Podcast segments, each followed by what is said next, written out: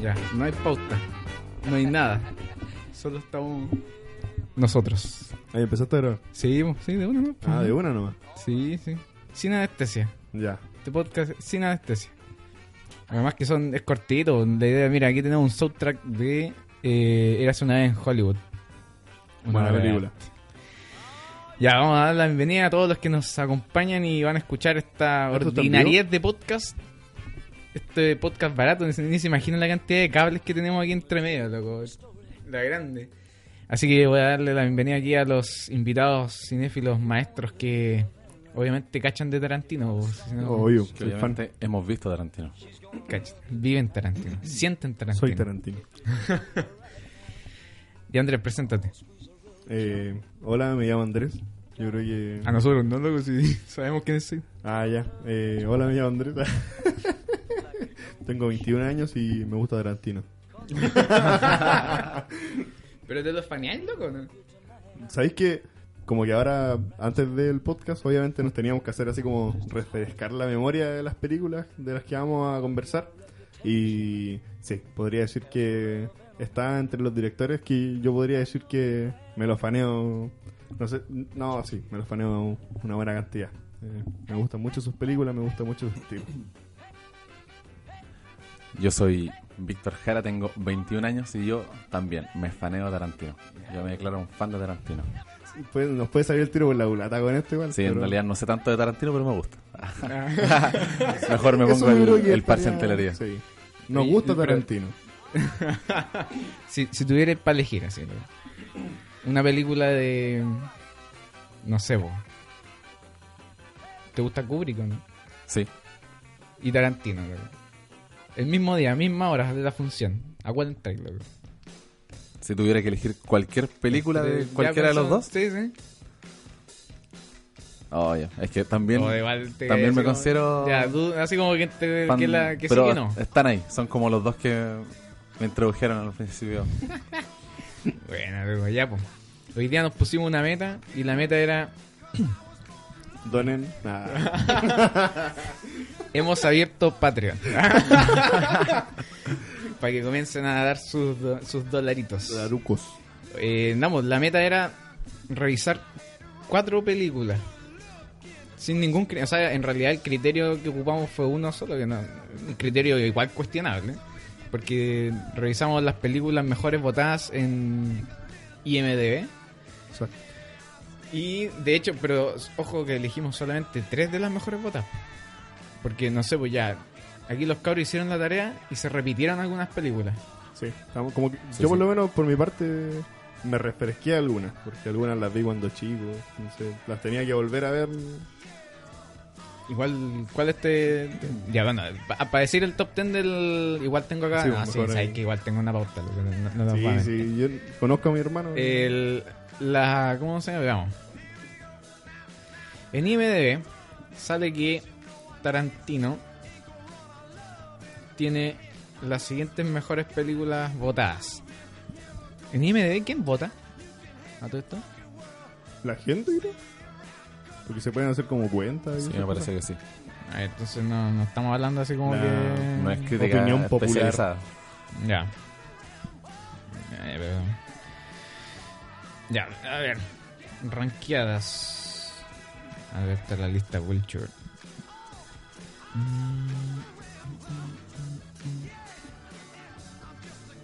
Ya, sale que en primer lugar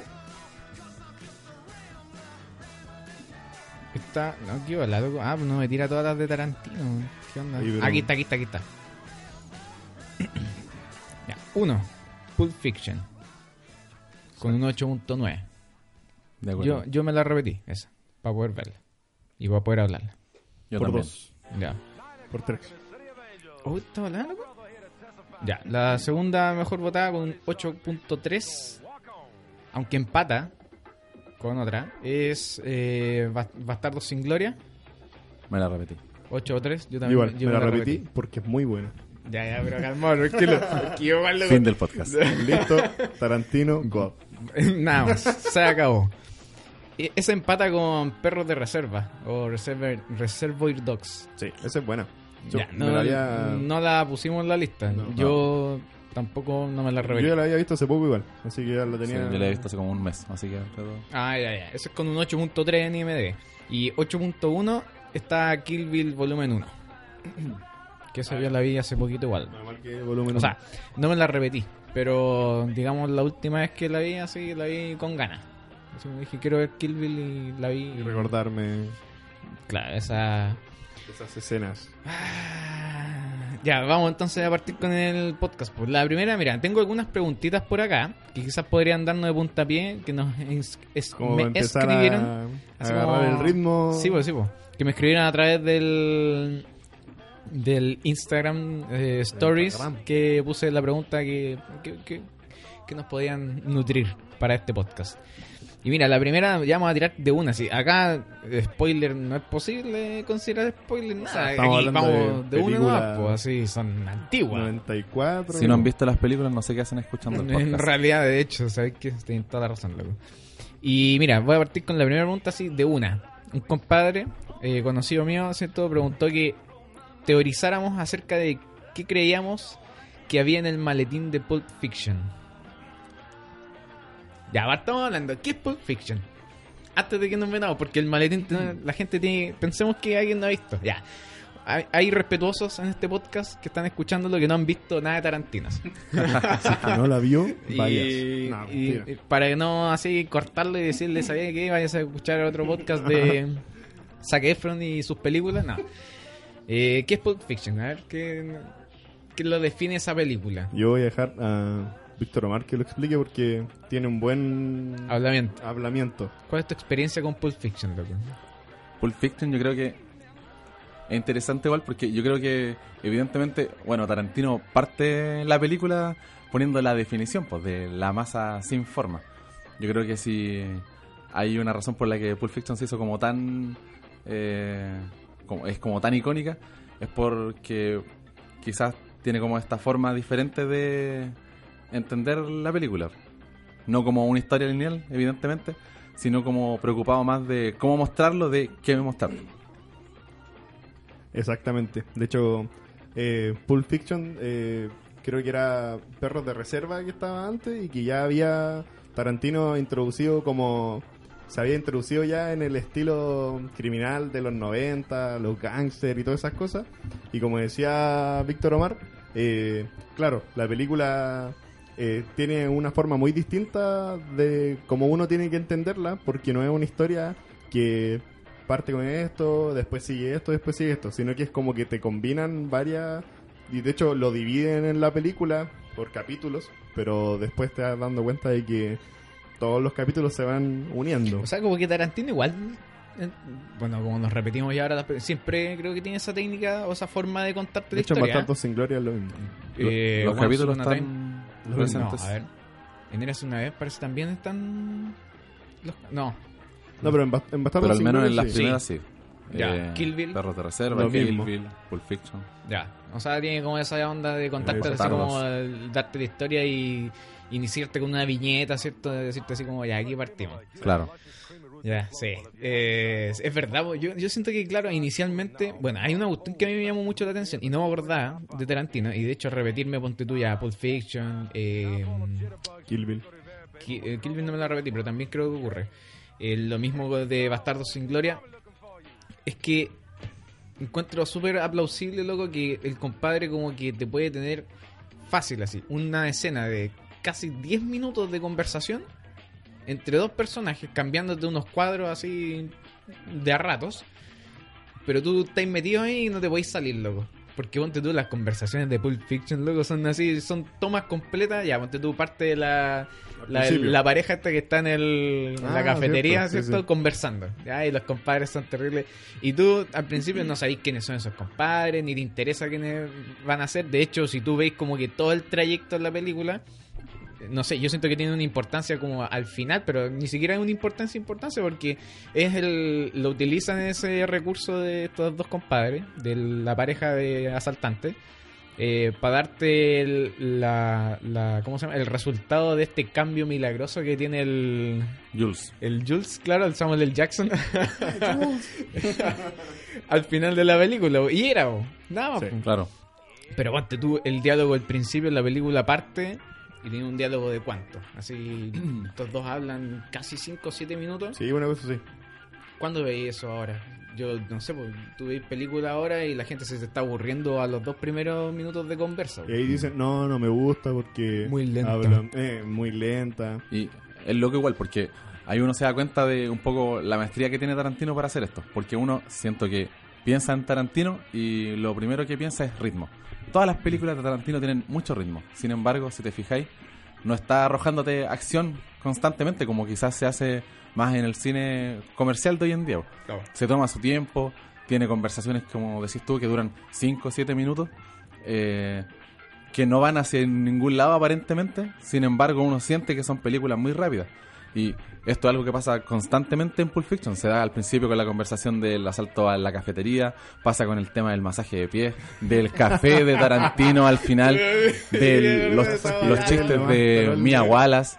Y tenéis un millón de conversaciones que no van hacia ningún lado, pero que son el encanto en sí mismo de la película. Sí. Y es porque no es lo que Tarantino quiere decir, sino cómo muestra lo que los demás dicen. Sí, de hecho, como que eso mismo yo cuando lo estaba viendo, eh, podía decir eso mismo, exactamente lo mismo de Tarantino. Como que Tarantino, ya claro, te pone, está ahí eh, lo que tengan que decir los actores y claro, uno cuando lo está viendo, como que por ejemplo en la escena después de cuando van en el auto conversando sobre, ¿sabes cómo se dice? eh, El- la cuarto de libra cuarto con de queso libra en París, Francia, en Francia, Sí, eh. en Francia, y eso, como que yo lo veía y decía, chuta, claro, Tarantino plantea algo, pero él te plantea como él quiere plantearlo, porque claro, por ejemplo, ellos empiezan a hablar sobre ya, cómo se dice el cuarto de libra O sea, en Francia. Es que, por ejemplo, yo creo que hoy día está ese como virus de que todo lo que se dice en las películas tiene, o todo el diálogo tiene que tener un sentido en algún punto de la película, porque si no fue diálogo de sobra. Exactamente, y de Ya, hecho... y si tú ese- Pulp Fiction, eh, no sé, porque la- toda la conversación del auto del, Es una del- conversación del cuarto normal. de libra con queso no tiene ninguna trascendencia, digamos, más que un diálogo en la hermosura del diálogo mismo, ¿no? Claro, es como que yo estuviera conversando contigo así como, oye, tú sabes que acá en Chile se dice taca-taca. En, pues, en Argentina se dice mete gol. De hecho, se están grabando. y empezamos a hablar así Empezamos a hablar de- normalmente, es como una conversación que yo podría tener en un día cualquiera con Víctor Omar, por ejemplo. Y eso también es una gracia que tiene Tarantino, donde claro, es una conversación cualquiera, pero hasta esa mínima conversación, eh, uno sabe que Tarantino de repente siempre busca mostrarte lo que él quiere mostrarte. Y es raro, pero es la gracia de Tarantino también. Que de hecho, en el fondo son como muchas conversaciones triviales eh, previas a como un suceso que rompe con esta normalidad en el día a día. Por ejemplo, tenéis una conversación sobre el sistema métrico que después termina en, no sé, po, un grupo de adolescentes baleados. Cuando le dice, ah, eres un cerebrito, es por el sistema métrico. Eh, con el, no sé, pues café de Tarantino empiezan a hablar del café, pero en realidad llegan solamente a que tiene un cuerpo de un loco muerto en su en la cochera, así. Y pasa con todas, pues también ahí están hablando mucho rato sobre una cosa que al final, no sé, pues, los chistes del programa que nunca llegó a ser, pero todo eso es solamente la previa a lo que realmente quiere mostrar la historia, que era, no sé, Mia Wallace intoxicada y... Y, y de hecho, ponte tú, de nuevo agarrando esa cuestión de la conversación de Pulp Fiction, eh, también esa que tú lo mencionaste en alto, el masaje de pie. Supuestamente el, el compadre el- mandó a matar a un loco solamente porque le había Porque dado un masaje. Y después esa conversación la retoma el, Mía. eh, claro, Con Vincent. con Con Vincent, Vincent, en exacto. el café, o sea, como en el restaurante en el Sí. que van. Eh, como en un tono así como... tirado porque... Claro, y la misma loca dice así, esas son puras leceras, o sea, Es lo que dice de la hecho gente. la loca, claro, la loca misma dice, yo nunca ni siquiera me tocó el compadre en ningún momento. Eh, lo que pasó entre ellos, pasó entre ellos, o sea, hasta ese punto es como que dice, da lo mismo lo que armemos en conversaciones antes. Aquí lo que importa es, pues tú ya, claro, pues el problema que se genera con respecto a la sobredosis que se mete la loca al jalarse la Heroína. el, no, heroína que le compraba el, el Vincent al, a ese compadre. weón. Eso lo censuré, lo censuré. No puedo decir heroína. bueno, esta película es cruda igual. O Sí. sea, O sea, representa claramente no la tanto, crudeza de pero, bueno, o sea, hay una cuestión que yo no me acordaba, cuando vi de nuevo Pulp Fiction, que es el todo el arco narrativo del reloj de oro. Ah, de sí. hecho, mira, muy voy a admitirlo, loco. No me acordaba que salía Bruce Willis en esta película, loco. la verdad, Y ese, ese, ese, ese arco completo, si lo vemos, yo creo que era para armar al Marcus. Marcus se llama, creo, el compadre, el, el grande, ¿no? No. eh, era Marcel. Marcelus. Marcelus. Marcelus Wallace. eh, eh, yo creo que era solamente para mostrarte quién era Marcelus. Siento. Claro. Como Sí. de, de, De hecho, también, complemento. eso es algo que tiene también, como que yo destaco mucho de esta película, porque, por ejemplo, cada una de las historias que van, o sea, como, claro, como los capítulos que van desarrollándose en la película, siempre, claro, uno tiene, no sé, en el caso, no sé, pues, Bruce Willis, eh, ¿qué tiene, qué- ¿cuál lo que está buscando la historia? Es que este, a la, a la mina con la que estaba se le queda el, el reloj. Entonces, ¿qué es lo que tiene que ir a hacer? Tiene que ir y buscar su reloj. Después, no sé, po, el Vincent eh, tiene que. eh, Lo que mostraba era que este loco no quería traicionar a su jefe y tenía que sacar a la esposa del jefe. po. Claro, y de hecho quizá el arco del reloj de oro es una muestra de qué pasa si tú traicionas finalmente tu, la palabra que pusiste Claro. con eh, Wallace. po. La cosa es que, claro, nosotros lo que te plantean es que Bruce Willis tiene que ir a buscar su reloj de oro porque se le quedó en la cosa. Pero de repente, y eso se pasa en varias escenas, en donde, claro, eh, al principio estamos viendo esto porque tiene que ir a buscar su reloj. Pero de repente, de la nada, y algo que pasa en muchas, porque como por ejemplo ya Bruce Willis va a buscar su reloj, lo recupera muy fácil, demasiado fácil diría yo. Y uno dice, uy, ¿qué onda con...? Y de repente va manejando tranquilamente de vuelta y ¿con quién se encuentra de frente? Comprando donas con el mismísimo Marcelus Wallace. ¡Yu, mano! y lo choca. Después, no sé, lo mismo. Eh, con Vincent, cuando saca a la esposa y de repente, ya claro, todo bien. Después el compadre, se- cuando llegan así, lo están pasando re bien, están en el baño. ¿Y qué pasa? Como que algo que no se espera, la historia cambia completamente y esta loca se intoxica porque se le ocurre jalar heroína. Solamente ella se y ahí comienza y también eso es como una y pasa muchas veces más de hecho. Eso es como un ejemplo. Y yo creo que también eso demuestra de que Tarantino tiene su forma de hacer y analizándolo súper Yo bien creo que tiene forma, pero a la vez quizás no tiene esa forma. claro. Quizás como parte de la premisa de la película, o sea, de algo sin forma, o sea, amorfo. Esta, o sea, si bien tú después al final, yo creo que encontré como toda la... Conectáis un poco los hilos. No sé si todos, porque, por ejemplo, uno, bueno...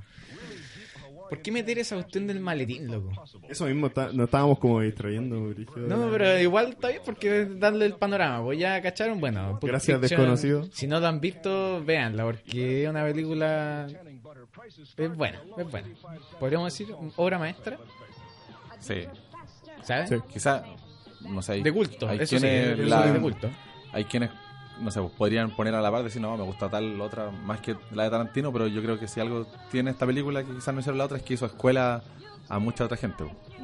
Marca la diferencia. Tarantino, de hecho, en esos tiempos es como que siempre imponía, no sé si decir que imponía, pero ponía un estilo distinto. Porque, por ejemplo, claro, en esos tiempos se daba mucho la historia de, criminales, pues, de los gángsters y que iban y pa, pa, pa, y mataban a uno, mataban a otro, y uno estaba acostumbrado a eso. Pero a Tarantino no. El Tarantino le dio la, la gana de hacer una película no lineal, donde no era exactamente mucha acción como uno estaba acostumbrado a Tarantino, por ejemplo. eh, donde veía ahí sangre por todos lados. El estilo Tarantino, pues, Que hoy, no- hoy creo que, de hecho, bueno, de, de ahí quizás vamos a entrar un poco más en el Tarantino de, de, de hoy, con la novena película que hizo que fue Once Upon a Time. Eh, nos estamos quedando con. Aunque bueno, Bastardos sin Gloria igual es una película relativamente contemporánea. Pero en Pulp Fiction yo la siento mm, eh, más cercana a Bastardos sin Glorias que Once Upon a Time. Siento que Once Upon a Time es como una película más alejada. Mm, Sí. No sé, Sí, del estilo. No, Yo muy personal. Eh, de hecho, me pasó una cuestión muy interesante, pero de, ahí voy a, a recalcarla. Entonces, ¿qué pasó con Víctor, el maletín? ¿qué había, en el, qué había en el maletín? ¿Qué crees que había en el maletín? Que creo que había. eh, El maletín, pensemos, bueno, sale en dos ocasiones nomás. ¿O no? claro, eh, aparece cuando El lo abre. ir a buscarlo. Vincent Sí. y. Cuando se lo abre al compadre de la cafetería, le muestra, porque se lo iba a pedir, que se lo pasara, que le iba a robar. Eh, ¿Qué había en el maletín, loco? ¿O qué creéis tú que había en el maletín? Oh, que había. eh, Bueno, es como bien así poético eso sí la cuestión del maletín. No sé, yo encuentro que es como la, po- la poesía dentro de la película Pulp Fiction, porque cuando el maletín eh, inicia su aparición, digamos, en la misión que tiene el Vincent con el otro compadre, con Jules. a, a ir a quitárselo a un, un montón de cabros, que bueno, los terminan acribillando a todos. Eh, ¿Tú, Víctor, lees la Biblia? y ahí entonces, bueno, el Samuel L. Jackson se manda su, su monólogo, ¿cierto? Eh, y ahí recuperan el maletín, que le pertenecía a su jefe, o que era una, algo que tenían que entregarle al jefe, que era el Wallace. Y después el maletín en la narrativa desaparece y vuelve a aparecer al final cuando retomamos con Vincent y Jules en la cafetería, misma cafetería donde estaban los dos primeros asaltantes del inicio. es luego de haber llegado de casa de, de Tarantino. supone. Claro, de- porque en el, cambiado, de los tres cabros que... No, ¿cuántos eran? Uno, dos, tres... Claro, de Tres. los, eran, había uno escondido, que de hecho te lo cuentan a mitad de, la- de los que matan, el que está en el baño, el Claro. que está en el sillón, que es el primero al que mata. cuatro, claro, sí. el que estaba sentado Había uno en el baño. y el, ne- el negrito que, que queda Claro. en la puerta. y se llevan a este negrito en el auto y bueno, ocurre una cuestión que Y le buenan los sesos. básicamente, claro, o sea, por accidente. Accidentalmente. Y ahí también iban hablando de una cuestión nada que ver, pues y de hecho creo que ahí el, el Vincent se da vuelta y le dice, oye, pero tú, ¿qué opináis de...? Claro, no, me acuerdo de qué estaban hablando. No, un poco estoy tratando de acordarme. Eh. No recuerdo. Y la cosa es que algo le estaba pidiendo la opinión y tal, le da el tiro porque supuestamente había pasado por un, Un por bache. Bache. Y luego le dice, no pasé por ningún bache. Y ahí, bueno, este maletín aparece en el transcurso de, de la, de la historia y de hecho es como un punto de inflexión al final, porque es misterioso. Al abrir el maletín nunca se muestra así como que qué es lo que hay adentro, pero cuando se abre es como que ilumina una luz dorada, así como que hay algo muy importante acá adentro, pero no te lo voy a mostrar. Ya, Y es ¿Qué lo que te tiene la atención también de la película. O sea, como que uno, o sea, no sé si ¿El decir- maletín? Durante la película estoy pensando en el maletín, pero cuando uno lo ve dice, "Oh, genial, ahora sí me va a mostrar qué es lo que hay en el maletín." Y en ningún momento te lo muestra. Entonces como que te deja así como y ¿Qué termina era? la película y ¿y qué había en el maletín, loco? Yo no, no sé si estoy tan de acuerdo con esa opinión. Pero maletín era el- yo creo que en realidad no tenía la intención de desviar tu intención hacia ella. Yo en ese momento, por ejemplo, no sé si es cierto que uno se intriga. Sin embargo, por la misma forma que tiene la película, de no tener forma de no ir como a ningún lado en particular, yo creo que es imposible quedarte con una sola cosa. De hecho, cada vez que cambiéis de historia o como de perspectiva respecto a esta gran historia o de eventos relacionados, como que tu mente se va hacia cada uno de ellos. Y a mí por lo menos me cuesta de repente pensar en el otro. Eh, sin embargo, no sé. Yo la otra vez leí como una cuestión como media mística respecto al maletín. Ah, ya, Por, verdad. ej- por ejemplo, No que iba relacionado al hecho de que su primera aparición es eh, justo antes, es en, según la historia, de que eh, balearan a Jules y Vincent. Y que también tenía, por Mm. ejemplo, ya, y pasaba Ahí es donde ocurre antes- el milagro, ¿o no? Claro, justo Ya. antes del milagro. Era Ya. Dios. Y claro, y que en el fondo tenía como una especie de relación con, no sé, pues como con la deidad que ayudaba a Jules y a Vincent. Porque también la segunda ocasión donde aparece el maletín es antes de que, o sea, después de que ya estaba este Jules redimido Sí. y redimiendo a otra persona. Oh. Entonces, que tiene una relación así como. Como una divinidad, es como una especie, claro, como de un objeto medio sagrado así. Como capaz de redimir a estas dos personas, pues. Se fue en la mística, Víctor. Omar. Sí, eh. Bueno, incluso podríamos conectarlo en que cuando el- ¿Sabéis que como que le encuentro un sentido a esta idea de, de esta como divinidad o de esta deidad o de este fuente de milagros, ¿cierto? Porque cuando Vincent está solo en la misión de eh, resguardar el departamento de Bruce De Willis, Bruce Willis. muere. De, ¿cómo, ¿Cómo era el nombre? No me acuerdo. Batch. Batch. Ahí muere. Vincent muere baleado. Sí. No Sí. me trae con la misma pistola que.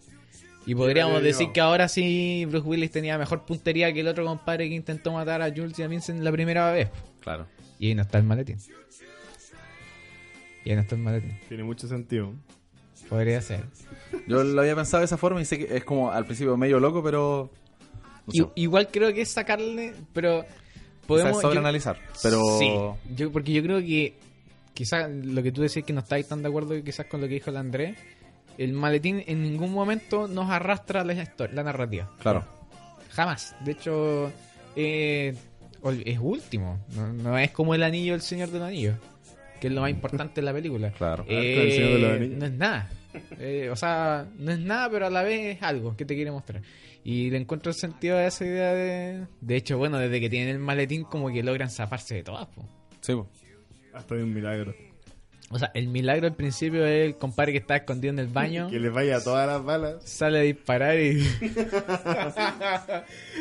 y ahí, como Tipo sea... de Star Wars este. Claro, después, bueno, y después cuando se pelean al negrito en el auto, eh, aparece a la luz del día. a la plena luz del día, andando en la calle, ¿cierto? el auto todo. Con un parabrisas bañado en sangre. Claro, y lograr llegar hasta la casa de Tarantino y que, bueno, ahí En el fondo es como una especie de amuleto. del- logran sacarse las ¿Era todas, Tarantino? pues. No. Nah. Tarantino siempre tiene esa cosa de querer aparecer en algún momento, creo, en sus películas, pero no en todas.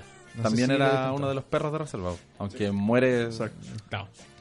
Y, oh, ya. Creo que esa es la teoría que yo más aceptada tengo. Porque igual me quedo- pensar en dinero. No, no sé. No, no, no, como que no tiene sentido ¿Por que qué haya sido. dinero. irradiaría luz dorada del dinero? Sí. Claro, porque Dinero tiene que ser oro. así como ese cliché, claro, o lingotes de oro. No. No creo que tampoco fuese. Y no sé, pues pensemos de que si fuera realmente está como este amuleto de. De, De la suerte. de- claro, eh, Wallace vuelve a, a adquirirlo y de, de algo le debe ayudar, pues no sé. Pues, Por algo lo querrá tanto. Claro, un maletín, un simple maletín. Tiene todo el sentido del mundo. Chuta, después de eso no quiero ni decir que... ¿A tú qué tenías pensado que era? No, no, no. Es que yo había... También había leído algo ¿Ah, ya? respecto a que no era Dios. No. Ya, no. Ah. Eh, de que eso también era como una técnica eh, en el cine, que era sobre algo que, por ejemplo, no te mostraban nunca, pero era un argumento que podía ser intercambiable. Por ejemplo, eh, no sé, lo habría... ¿Quién lo, quién lo al principio? Eh, Vincent. Eh, Vin- Ah, no, Los lo dos, y los dos lo, lo ven. Entonces, como que, según esta técnica de cine, que era MacGuffin, ¿Mm? eh, de que lo abrían y tú- como no te lo muestran, entonces podía hacer cualquier cosa. Podía hacer, por ejemplo, eh, lo que Vincent quería o lo que más anhelaba, como lo mismo Jules. Entonces también en el caso, por ejemplo, eh, cuando están en la cafetería, como decía el Víctor, de que lo abre este compadre, el que estaba asaltando, y luego dice, no puede ser. Es como eso", que lo se ve y sorprende mucho. Tiene una cara de Así como, asombro. ¿De pero- verdad es eso? Entonces, lo que dice esta como técnica de cine es donde que lo que es lo que está en ese maletín es lo que esa persona lo que más anhela. Entonces, Me acuerdo de algo, loco. Hay, hay un- no sé si una película donde muestran eso. Pero una película mala, loco. No importa. Ah, no, no, en eh, Kung Fu Panda. ah, de veras, pues, el- el- la- Ah. sí, Claro, entonces, claro, como en Kung Fu Panda, pues, el loco. Sí, anhelaba sí, tanto y lo abre y es una cosa dorada. Como que reflejaba, ¿o ¿no? Sí, pues, reflejaba lo mismo. Entonces, o sea, no sé si decir que es eso, pero eh, lo que yo había leído era, claro, de que eso es una técnica de cine donde Para convertirte en el guerrero dragón. O sea, eso quería clave. Wallace. Eso quería Wallace. qué Ya voy a bueno. tirar chifle. Oye, qué buena teoría, loco. Sí, yo, bueno, Pulp Fiction, una hora. Yo me entretuve mucho viéndola, no. Y había muchas cosas, como te digo, todo el, el arco de Bruce Willis, yo lo tenía borrado en la cabeza, no sé por qué, loco. Es fuerte igual, el, este del Bruce Willis. Yo creo que Tarantino tiene como esa crudeza. Bueno, si tú hoy, hoy yo creo que tú dices Tarantino, eh, todo lo relacionas así como con sangre, balazo, Exacto. desmembramiento, no sé, vos. Sangre en sí. sangre, básicamente. Eh, y en esta película también tenéis un poco de eso, tenía estas conversaciones en Pulp Fiction. Eh, y también tenía un poco esa crudeza así como de encontrarte con estos violadores, ¿cierto? Que de la Claro. nada aparecen así, loco. Y como- claro, y...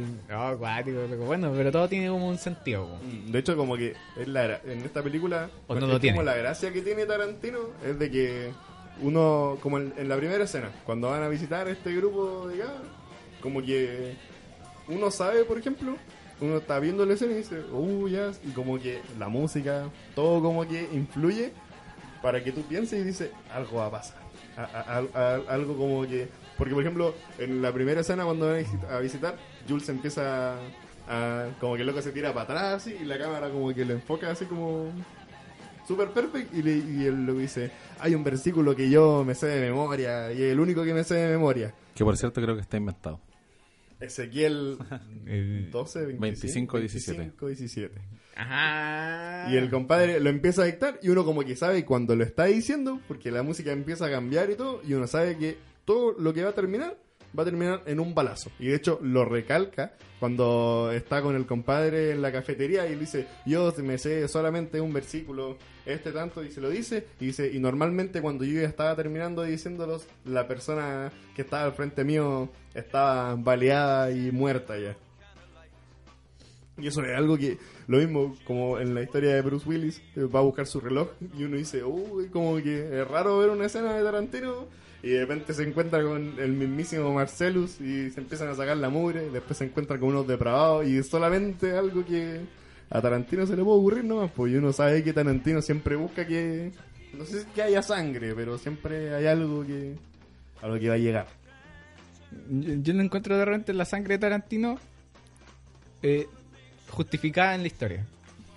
¿No la encuentras? No, no, sí, sí, Ah, la encuentro justificada. Porque creo que hay otras películas donde puede haber chorros de sangre así muy gore, pero como que están instaladas gratuitamente.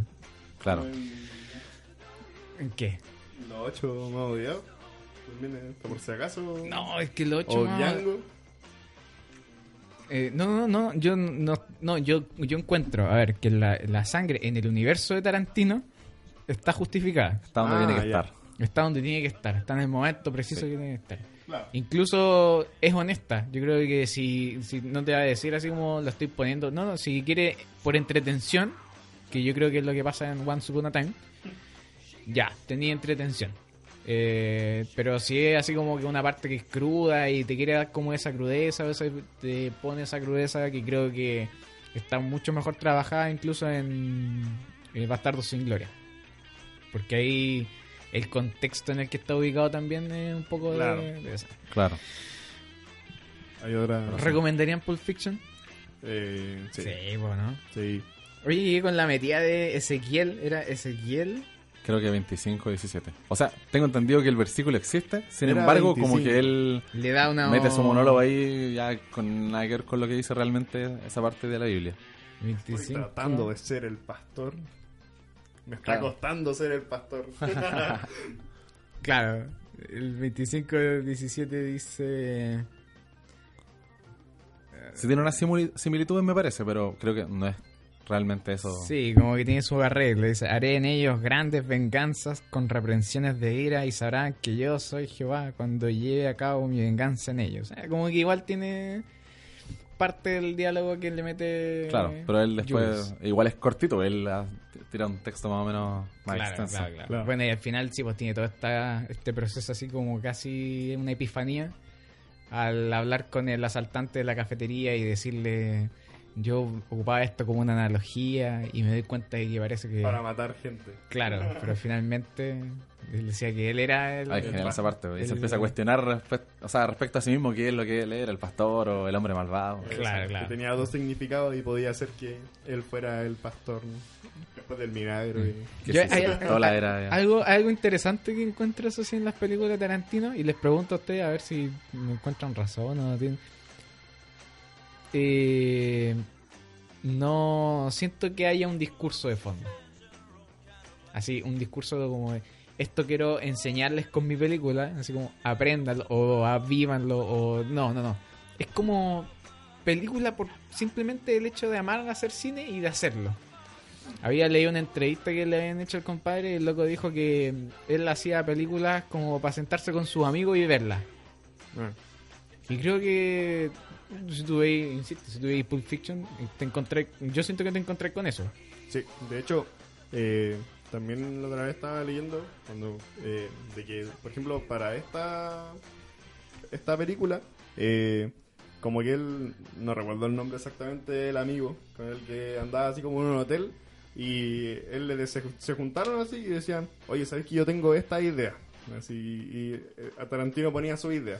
Y el amigo, que no recuerdo el nombre en este momento, también decía, yo también tengo esta Así idea. como algo así como el, el escritor del guion. algo así. Claro, así. Y dice, ah, pero tratemos de juntarlo y hagamos algo así. Y ahí nació Pulp Fiction. Resulta que ellos tomaron su idea y la presentaron a... No recuerdo la verdad el nombre. La cosa es que no se la aceptaron. Le dijeron, no, es muy sangrienta o no, eh, bla, bla. Y después lo presentaron creo que a Miramax. creo Sí, que. Perros de reserva. Eh, y ellos dijeron, ya, te lo tomamos. Y creo que tuvieron, eh, si no recuerdo, o 8 millones de dólares eh, De presupuesto. De presupuesto. Entonces no es una película con gran presupuesto. Y de hecho se muestra, por ejemplo, mucho en la escena, por ejemplo, cuando llega con la con la Mia Wallace. Mm. eh, el Vincent a la casa de- del loco que... Ah, como la propaganda. No, no, no, no. cuando, Ah. cuando llegan así como al... Cuando la loca estaba muerta. Ah, no, no, ya, la casa Y del, Ah, del del la escena, por ejemplo, es una cámara en una esquina donde como que se muestra la entrada, después se muestra la pieza donde está buscando la vacuna y el libro este, o sea, la cuestión de la adrenalina, y la otra donde está la loca. Entonces, no son escenas con muchos cortes, no son escenas que... Y claro, o sea, él, como tú decías, solamente es como que se junta con su... Se juntó con su amigo y decir, mira, tengo esta idea y tengo... Y este otro, el otro compadre dijo, tengo otra idea también, y la armamos y ahí sale algo. Y dentro de todo, por ejemplo, eh, en Pulp Fiction igual ya hay más presupuesto porque si tenéis como escenas distintas, otros ambientes, pero por ejemplo, si pensáis en, en Perros de Reserva, esa realmente sí que se hizo Ah, con muy pocas. Por Sí. ejemplo, tienes... Ya, está el café donde tienen esta conversación también que no va a ser en ningún lado sobre Like a Virgin de Madonna. Sí. Eh, tenéis también la oficina del viejo este que era el que contrataba a todos cuando llegaba el señor negro, creo que era, o el señor, no me acuerdo de qué color. Y después eh, algunos flashbacks del robo del banco en el camino, y luego llegan como a este galpón donde se desarrolla toda la película. No. Y esa simpleza yo creo que la define a Tarantino, pero me quedo con esa idea igual, po, de que, que él hace las películas porque, Porque le gusta el cine. Sí. De hecho, es como pensar un poco en su vida, pues el loco siempre estuvo trabajando relacionado al cine de forma como, no sé, trabajando en... En las como de esos que trabajó en un videoclub, creo que trabajó como en un cine porno, así. Y de cierta forma yo creo que él al pensar sus películas no dice ya, tengo esta historia, sino que dice, quiero hacer una película de tal estilo. Sí, eso quiero mismo. hacer un western, ya hago Django. Así quiero hacer una película de guerra, hago Los Bastardos. Y se basa en eso, dice, eh, en todo el cine que vio, ya, yo también quiero hacer algo como todo el cine de Clint Eastwood que vi antes. Así. Eso mismo. Y te saca un y te western. mete un western. Y De listo. hecho, eso mismo, justamente, el, el Víctor me lo creo que el compadre la- como que no estudió así dirección. No, no estudió nada. así, El compadre autodidacta. decía, quiero hacer un western, hacía estas películas. De y a- al punto, no sé, pues, pasó de los criminales a Kill Bill. Que así como los samuráis, pero también al estilo de Tarantino, con que te, te muestran escenas de western. te Yo creo que escenas- Kill Bill es la Bill muestra más majestuosa hasta anime. de cómo hacer un cómo hacer un buen copiado y pegado, loco, pero Loco, maestro. Tremendo. Es tremendo. Pero no es un copiado y pegado así burdo que tú veis. Loco, yo, bueno, aquí un punto aparte, pero el copiado y pegado, por ejemplo, ah, tú no has visto Star Wars. No, la última no. Pasamos. Ya, pero mira, hay un cliché, un cliché así, copiado y pegado, y es asqueroso porque tú lo veis y tú decís, pero loco, para, del, de la escena así como de Avengers Endgame cuando llegan todos a apoyar de la nada. Así como, oh, estoy solo, voy a morir, voy a tirar, y ¡buah! después llegan así. una- No, no, te prometo que esto no es un spoiler, ni siquiera te va a sorprender. vaya a estar viendo y le va a decir, ah, esto es loco, no se le ocurre Te nada. a Tarantino, en cambio, hace una pega en Kill Bill de buscarte eh, cine oriental, replicar, de hecho, contratar gente que también había trabajado Sí, sí, en cine mismo. oriental, traértela, hacer- replicarte incluso ciertas escenas y secuencias completas de películas ya así como de culto orientales. Pero comparen, lo hace encajar tan bien en la historia que es como que lo, tú decís, esta obra que estoy viendo eh, podría tener el ojo más minucioso y decir, oh, pero esto es igual Yo que... Pero te da lo mismo, te da lo mismo porque tú decís, lo estoy disfrutando y el loco lo hizo súper bien y qué bacán, loco, tener así como esa maestría de poder traerte algo que es ya conocido, pero te lo entrega como algo fresco. Que es lo que ocurre en Kill. Bill. En Kill Bill creo que sí hay una narrativa mucho más marcada, que es la venganza.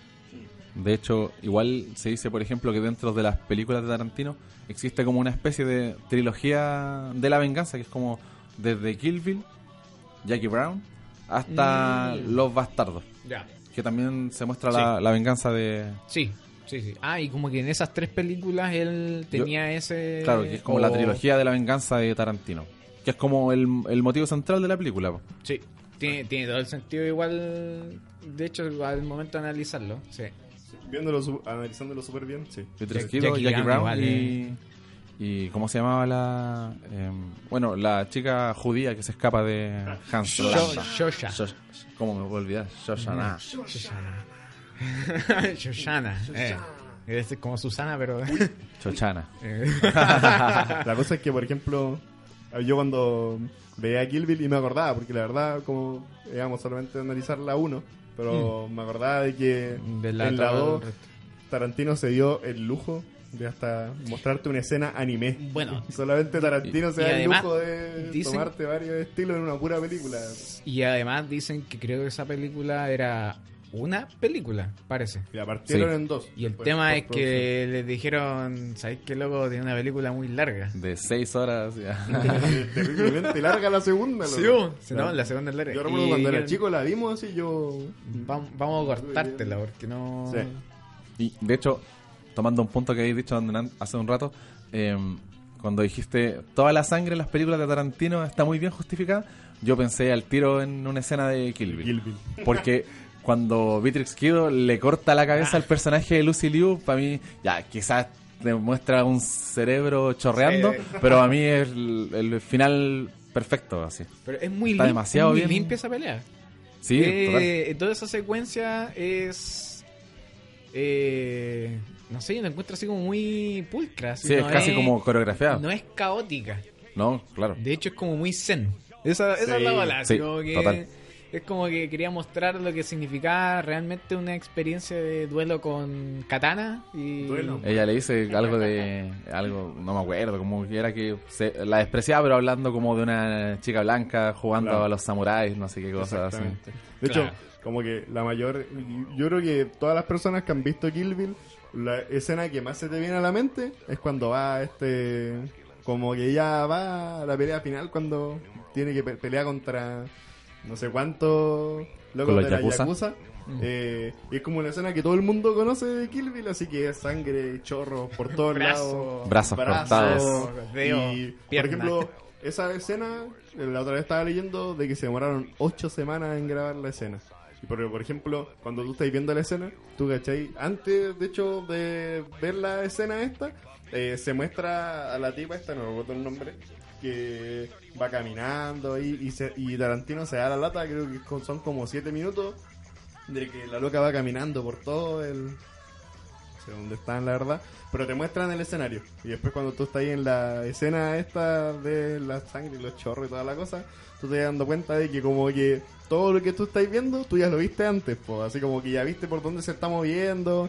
Y yo creo que también esa es una gracia de Tarantino donde el loco no te muestra algo porque sí, sino que siempre te lo introduce, lo muestra bien. Y después te muestra una escena que se demoraron ocho semanas y es una escena, pero perfecta. O sea, y tú no, no Para decías así como, eh, oye, está mal actuada. No, sino que al contrario, es una escena que lo que se demoraron eh, fue una escena perfecta. Desde mi punto de vista es una escena muy bien pauteada, las tomas son súper buenas. Bueno, creo que la primera parte de Kill Bill está como bien eh, inspirada en lo oriental, ¿cierto? Bien dedicada a eso. Y la segunda parte creo que se salta como a otro estilo en la película.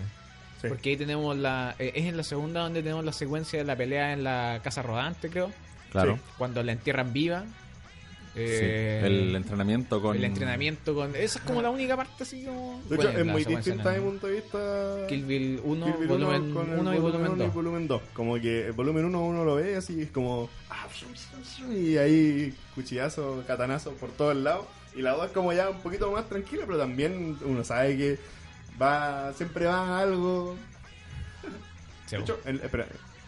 No, no creo que esté. En la 2 es cuando. O en la 1. Y le saca, le hace así como. Y le saca el En la. 2. En la 2, volumen 2, ¿no? En la guerra, en la el pelea parche. con, en el, Sí. la casa en la casa rodante. pues, y, le hace, y uno como que sabe así ya. Mm, Tarantino. También se muestra más como todos estos planos en blanco y negro de la boda. Mm, Ah, esos flashbacks. Sí. O sea, tú ahí le encontráis mucho sentido al. a esa sed de venganza del personaje. po. Claro, Claro. porque le arruinaron la boda. Sí, pues, igual se pasaron los locos. Se Ah, pasaron, pero bastante. ¿no? así como que. Como que se opongan a tu boda y vayan a, Ahí está bien. a ese nivel. Así. Grande Kill Bill. Eh, yo si tuviera que hablar de las cuatro que elegimos, a mí me pasó algo muy interesante. Quizás vamos metiendo un poco en Bastardos sin Gloria, porque de, mi, de las cuatro, Bastardos sin Gloria fue la que más disfruté. De verdad, fue como que la vi y dije, qué buena esta película. Bastardos loco". sin gloria, hasta uno ¿Qué? se ríe en la película. Y, no s- sí, como que la trama está con no sé, la disfruté muchísimo, mucho de y, y qué me pasó cuando vi eh, Once Upon a Time por segunda vez, que fue para este podcast. Me gustó menos que cuando la vi la primera vez. Sí, a mí me pasó lo contrario. ¿Te gustó más? Lo ¿La que encontraste principio- más? Resulta que cuando yo la fui a ver la primera vez, ¿Ya? fue saliendo del trabajo. a la- Muerto sueño. Claro, así, nueve y media de la noche, después de estar todo el día, horario mall, para que se hagan una idea. Eh, y después la fui a ver, un día domingo encima, así como la última función, y después estaba pensando, oh, tengo que tomar un Uber. Entonces, como que no, la disfruté, pero no sé si la disfruté tanto. Después vi la segunda y dije, qué buena película. Yo, ah, como que cuando la vi la primera dije, buena película. Y después salí y dije, qué buena película. Pero Eh, obviamente. sí. No sé si tú- Es que yo, por ejemplo, obviamente, eh, yo creo que Once Upon a Time in Hollywood es como una película bien especial de Tarantino. Yo también la disfruté muchísimo eh, cuando la fui a ver. Y sí, por ejemplo, entiendo a la gente que dice que es como más lenta quizás que otras películas. Sin embargo, a mí hay algo que me gusta mucho de esta película en particular, en particular y es que eh, como decíamos antes, yo creo que Tarantino siempre en todas sus películas buscaba replicar algo del cine que ya había visto. Sí. Eh, y hay mucha gente que dice que eh, Once Upon a Time in Hollywood está cargada de homenajes a otras películas. Y yo no estoy de acuerdo con eso. Creo que es la película más propia que tiene. Porque siento que por primera vez eh, él como que dijo ya, todo esto es quizás lo que hice antes tiene relación con lo que vi, pero para mí Once Upon a Time in Hollywood es como él, como él canalizó todo lo que fue O sea, el tú cine. en esa película ahí tú ves firma de autor. Sí, yo creo que por primera vez veo a Tarantino un poco más exponiéndose a sí mismo. Porque después ¿Más de que todo, Jackie Brown o más que para mí sí.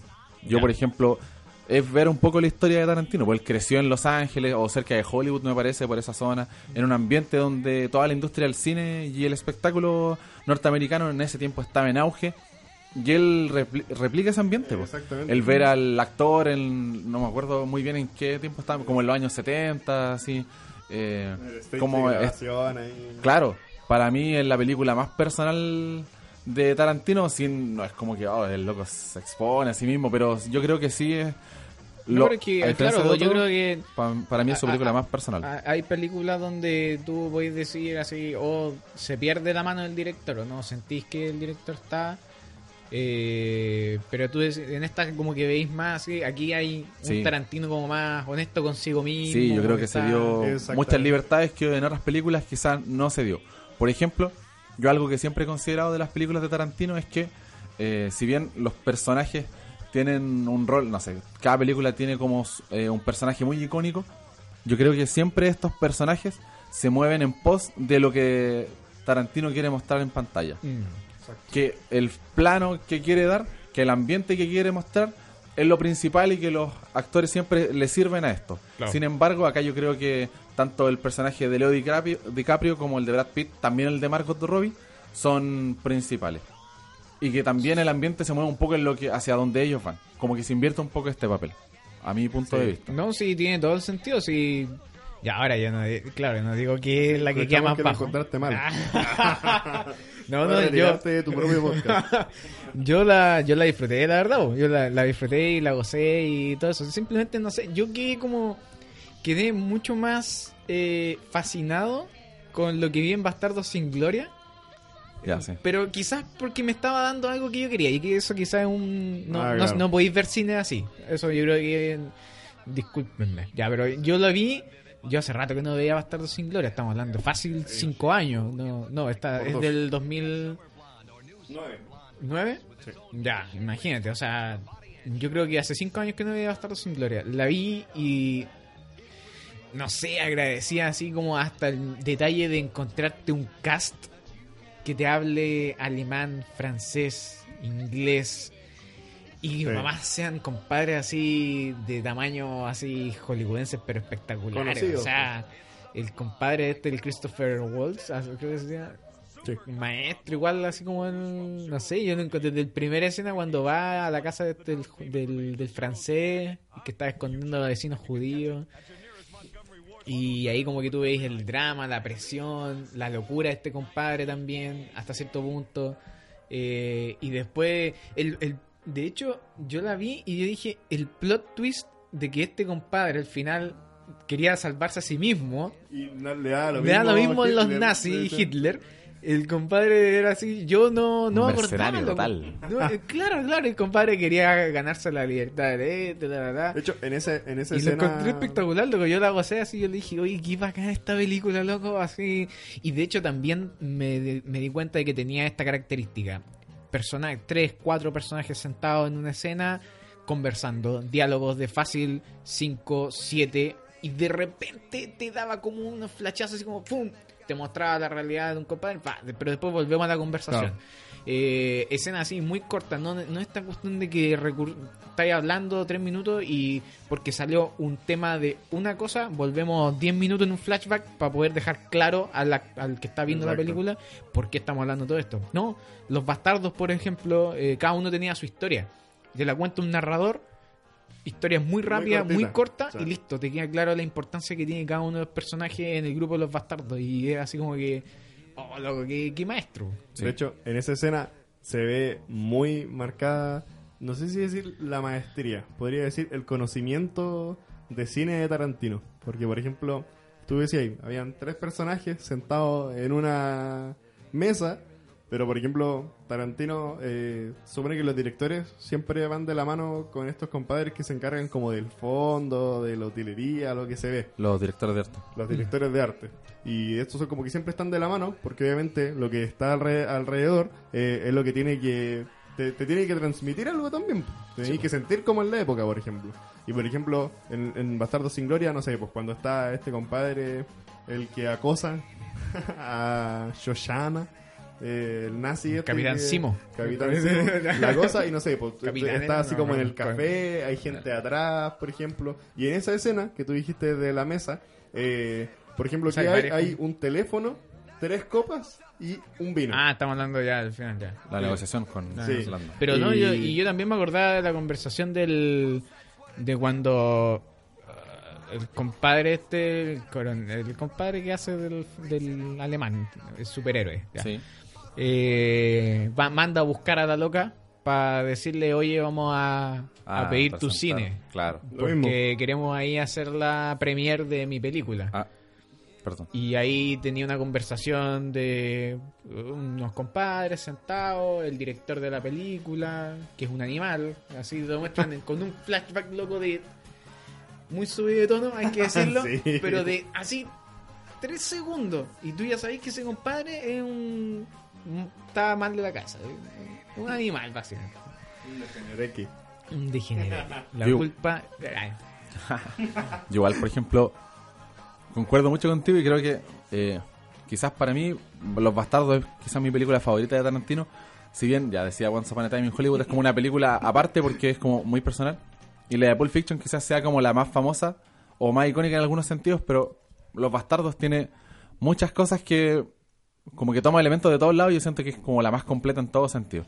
Y por ejemplo, no sé, pues el decir ya, Hans Landa eh, es como el personaje favorito de Tarantino o como su villano favorito de todas sus películas y él lo ha reconocido. Y tiene como muchas cosas que le hacen como La cara, la cara. muy, muy especial.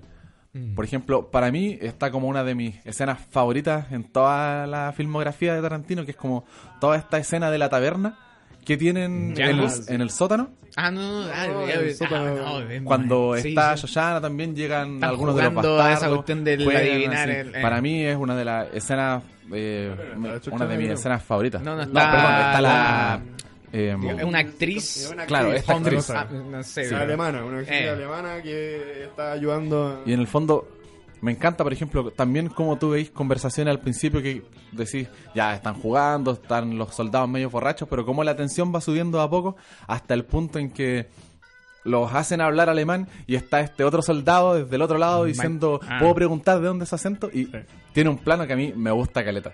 Que es cuando muestran al soldado caminando por el pasillo y que después cuando se enfocan en el lado de la puerta los veis todos mirando hacia él así y toda la atención eh, se va Incluso hacia el soldado bota la este. cerveza, uno de los, de los que está ahí, como que, se, como que era un general, era una cosa así. Era uno de los altos mandos y como que bota la cerveza para pararse y... Claro, verdad. Sí, no, es maestra. Esa Y secuencia después, es maestra. La balacera no creo- final, la negociación con Brad Pitt y el loco que quedaba abajo. Sí. Por el, que, el que había sido papá, por el quién Max- era la celebración. po? Sí, el Maxim- Maximilian. Eh, Chamberlain. Para mí es una de mis escenas favoritas en todo el cine de Tarantino. Así. Y yo Eh, creo que esa escena para mí refleja muy bien lo que es Bastardo. Así. Sí, y yo creo que lograr generarte esa tensión, pero a la vez estás viendo una escena que es sumamente relajada. Es muy liviana. Es muy liviana, pero tú sabes de que te está Sí. armando algo de fondo, así que tú vas a decir, en cualquier momento esta, De hecho, olla lo explican después, po, cuando llevan, cuando le están sacando la bala a la actriz esta y le dice, "¿Cómo- ¿por qué se te ocurrió traer- tra- o sea, traernos a un sótano lleno de alemanes así? Y, le- y cuando le mete así como el dedo en, la, en donde está la bala y como que le dice, ¿por qué no, cómo nos descubrieron? Po? Y la loca le explica de que cuando dijo de que eran tres copas, eh, ellos están acostumbrados a hacerlo así con los tres dedos y no sé qué cosa, y eh, él, no sé, pues lo hizo así como con los primeros tres dedos, así, donde no era muy común, y solamente por eso Es como el, que se el dieron personaje de, sí, pues, el personaje de Fassbender eh, era inglés, ¿o no? Sí. Sí. Era No inglés el personaje y el compadre hablaba alemán y supuestamente tenía que hacerse pasar por un Como el acompañante... claro, un alto mando alemán, Sí. pero el acento lo termina delatando. Pero mira ese pequeño detalle, por lo que o sea, y tú no te das cuenta en ningún momento de la historia, de te que- una secuencia completa. Esa secuencia también es súper larga. O sea, Bien larga. entre el que el juego, que prese- eh, presentarte a la tipa. De hecho, presentarte a la tipa y que después esta tipa muere en manos del Landa. Eh, ahorcada, ¿cierto? Y, pero tú decís, oh, chuta, acuático. Y el personaje te lo presentaron en una sola secuencia y listo. Así que tú le agarraste el sentido a toda la película y no. En esta película, ¿quién es el protagonista? Podríamos decir que la judía, ¿no? La... Claro. Pero aún así, La que se todos los vengar. personajes secundarios o terciarios o ya de la línea que sea, todos importan. Todos importan. O sea, el personaje de Brad Pitt, sus, secue- sus secuaces de, bastar- de los bastardos, ¿cierto? Es maestro, no sé. yo ¿Oso encuentro- judío era? Ajá. El oso judío. El oso judío. Loco, hay una escena que a mí me, dio mucha risa cuando lo vi. Cuando se, ellos iban a ir a la fiesta con esta actriz, finalmente a la premier, y tenían que hacerse pasar por italianos. Ah, Por el- loco, muy buena. Muy Dominic buena. de Coco. Dominique. Pero fíjate, loco, para la época de esa película, me acuerdo cuando salió el meme este de los italianos que todos hacían Ah, así. sí. Y ellos cuando se presentan. De Coco. Oh, loco. Y al eso final, Se supone que el único de esos soldados que no hablaba italiano fue el único que no le hicieron como repetir el nombre, el que le quedó claro de primera. El otro era eh, Antonio Margaretti. Y lo repetía una, otra, y el otro también. Antonio Margaret. y te le iban cambiando el acento después. así. ¿Y tú sabés que el gordito chiquitito ese loco? Que no hablaba, no. no. Domin- Dominic de Coco. Ah, ok. Oh, qué grande, loco. Y el gringo este realmente se delata, o si te hablaba horrible el italiano, po. claro. Y el Landa le pedía y le pedía, pero, oh, loco, no encontré muy chistosa esa secuencia, loco. De hecho, no sé, encuentro Bastardo sin Gloria una película redondita que tú la puedes ver así, disfrutando de cine y entreteniéndote. Sí. No Totalmente. sé, es como que tenéis de las dos, de los dos mundos, si que lo queréis ver de alguna Sí, forma. Y, y te cuenta, te, lo que hace Once Upon a Time es contarte una historia, un cuento, ¿cierto? Analogándolo a una realidad que ocurrió, Sí. que fue el asesinato en manos de los locos de los De Manson, familia ¿cierto? Manson, claro. eh, de la Sharon Tate y toda esa gente que estaba con ella acompañándole. Y eh, Bastardo sin Gloria te cuenta la historia, te cuenta también un cuento de cómo podría haber muerto Hitler Ah, claro. en una premiere del ¿cómo se llama la película? Eh, el- el Orgullo. patriótico, no. Claro. no, no. El orgullo de la nación. Eso mismo. Claro, claro, claro. Y, y, y te muestra esta historia de los nazis, ¿cierto? Y de cómo se metieron a agencias secretas a investigar y a trabajar para poder derrocarlo, ¿cierto? Y te lo cuenta de una manera así tan... Así como, oye, que ojalá la historia hubiese sido así. Ah, Encima que, encima que el narrador también es así como. Súper así como. El estilo muy así como. así no, como- no sé, yo la disfruté mucho. Yo- presentan este. Lo mejor, al final, después, los bastardos demostraron que eran los bastardos y ya, se salvó Landa y aún así les bástica les dio lo mismo que los fueran a, a castigar después. Hicieron lo que tenían que hacer, no, fueron en las suyas. Sebo, Sebo. No, imagínate, bueno, y los compadres, los bastardos iban a morir, o sea, ellos se metieron ahí a sacrificarse porque tenían las dinamitas en las piernas. Sí, Eh, así que Co- sabía que era su última misión, ¿cachai? Y lo daban todo, y ahí tú le agarrás igual el cariño a los personajes, por lo que, o sea, Sí. hasta en la muerte en la cantina, esta que es en el subterráneo, también ahí se te muere el compadre este, el El- el Sí. compadre que era un alemán que mataba Había asesinado mataba- nazis. Claro. Y que también así era terrible famoso, y tú encontrás así como, oh, qué Y bueno. tú le agarré cariño porque, por ejemplo, cuando está, o sea, no sé si decir que le agarré cariño, pero lo conoces. ¿Sabes quién es este compadre? Al principio cuando eh, cuando llega este compadre que había sobrevivido a la emboscada que habían hecho este compadre y se conoce a este compadre y el loco dice, ¿quién qué alemán no lo va a conocer? Y te lo presentan, pues, así en Claro. narrador, así. Conocido por no sé qué cosa, mató a 13 alemanes en la Gestapo, no sé qué cosa. Yo quedé con una duda. Y cuando se muere, se muere encima pegándole un tiro en las bolas. Oh, no, Y dice, tengo una arma puesta directamente en tus bolas. le- y se la pone así como que la abraza y le pone- No, es increíble. Y de fondo, tú seguís viendo en el cuadro, atrás están jugando. Atrás están jugando, jugando, sí, Y es como que... Qué bacán así, ponerte una, una escena así con tantos contrastes, ¿cachai? Y, y toda esa escena. Bueno, la ahí parte el director de arte. La del tiroteo, es un- eh, eh, ahí yo sí sentí una ensalada de tiro de disparos. Yo no sabía Pero porque pasaba. no era el protagonista, no era el tiroteo no era lo principal. Claro. Era el desenlace así como para romperte el... Estaba así, así de tenso, sabía que la cuestión se iba a desmoronar en cualquier minuto y en- quizás en un segundo, ¡ta! Listo. pum, Balazos, Ah, y balazos por lados, lados. ¿cierto? Y, Y una yo- de que no, nada, la- no dura la- nada la los balazos. dio dos disparos. después el compadre se queda disparando solo al aire nomás. Nada, loco. No, pero es genial. Y sabe combinar la misma película, no sé, muchas escenas de, como tú decís, que sean muy caóticas y al mismo tiempo yo también siento que tiene como planos súper bonitos y también bien trabajados. Por ejemplo, no sé, pues la escena de Shoshana corriendo al principio con Hans Ah. Landa apuntando, para mí, a mí me gusta mucho, como que visualmente es muy bacán de ver. Es que siempre como que sus películas mm, tienen como contraste bien fuerte Sí. en los colores. Sí. O por No sé. ejemplo, una que me gusta mucho también es cuando Hans Landa como que insiste a Shoshana en que ponga la creme de la creme en su... Mm. No me acuerdo cómo se llamaba el póster, y pone como la crema, también es como, no sé. Es que ahí hay un tema, bueno, aquí siempre dicen Tarantino tiene como sus fetiches. Ah, claro. La comida y los pies. Y los pies. Exacto. Masaje de pies. de hecho, como tú lo- decías, parece que lo podemos encontrar en casi todas las películas. Sí. Y, y obviamente pies De hecho, en No, Kill pues, Bill hay, se supone como el un... plan. Cuando... Cuando Beatrix Kido llega a la camioneta del tipo que la violaba en el hospital, está como no sé cuántas horas tratando de mover un dedo del Sí, pie, pues, y la el cámara se plano, en el sí. pie, así. Once Upon a Time, tenéis pies también. Con la chica al lado de Brad Pitt en el auto, con los pies Sharon en, Tate la- en el cine. Sí, Los también. pies sucios, ¿cierto? De caminar. Eh, aquí en esta, en Bastardos sin Gloria, creo que no tení. Quizás ese. A ver. de los pies, ¿eh? No, no hay. Mm, Quizás quizás podría ser la parte donde le pide el, El zapato, Watson que le, eh, sí, le pide el pie misma, acá, sí. ¿cierto? y le sacan la...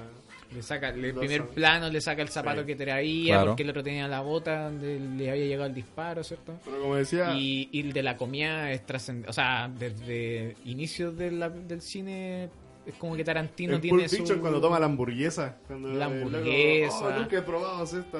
Ah, y Darte un y diálogo completo, hace- claro. Yo lo estaba viendo y me dio hambre. Para prepararte un café en Bastardo sin Gloria y tenéis comida también ahí en esa parte. Está la cerveza en Django. Ay, esa parte, loco. Ya hasta set. Eh, Sí, eso se hace escuática. Y el otro también, pues, la cena, cuando están en la cena También. con el Le toma Brad toda la o sea, con el DiCaprio. Con DiCaprio.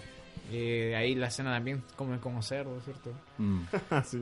Eh, sí, loco, no, tiene como todas esas Al final, y bueno, y Tarantino igual se ha hecho un universo dentro de sus películas, y como muchos elementos repetitivos. También eh, siempre hablan como de los cigarros estos de la manzana roja y un millón de cosas que uno Ah, puede claro. encontrar como hilando todas las películas.